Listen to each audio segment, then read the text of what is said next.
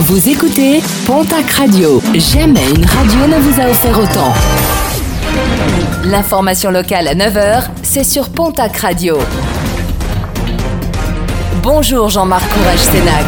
Bonjour à toutes et à tous. Jour J avec euh, l'ouverture aujourd'hui des fêtes de Bayonne. Rendez-vous incontournable, le lancement des festivités à 20h place de la Liberté.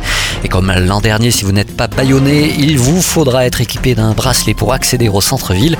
8 euros pour profiter de toutes les journées de fête. Et une recommandation importante, celle de profiter des transports en commun et de ne pas venir en voiture. Face à l'affluence attendue, près de 2 millions de personnes, il sera en effet très difficile de se garer. Par ailleurs, les contrôles routiers, notamment d'alcoolémie, seront renforcés à cette occasion. Contrôle et sécurité renforcés également en plein cœur des fêtes pour éviter et prévenir les dérapages liés à la surconsommation d'alcool. Un budget qui s'avère de plus en plus important. Plus de 600 agents seront mobilisés. Et pour finir cette page spéciale fête de Bayonne, un chiffre 68, c'est en euros l'amende qui vous sera adressée si vous vous soulagez en plein air.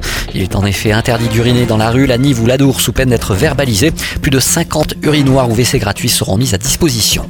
Trafic des trains très perturbé hier dans la région en cause d'un incendie à la Motte dans les Landes, un important feu de forêt à proximité des rails qui a entraîné une forte mobilisation des pompiers.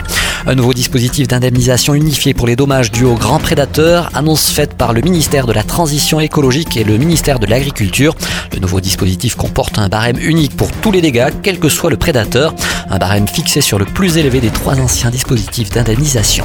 Dialogue rompu avec le préfet suite à l'action menée par les membres de l'association Nos Porcharan samedi lors de la 14e étape du Tour de France. Une délégation des opposants à l'installation d'une porcherie à Haussin a rencontré en début de semaine le préfet des Hautes-Pyrénées. Des opposants qui affirment ne plus rien attendre du représentant de l'État dans le département et promettent de poursuivre leur combat devant le tribunal administratif, le procureur de la République et surtout sur le terrain médiatique.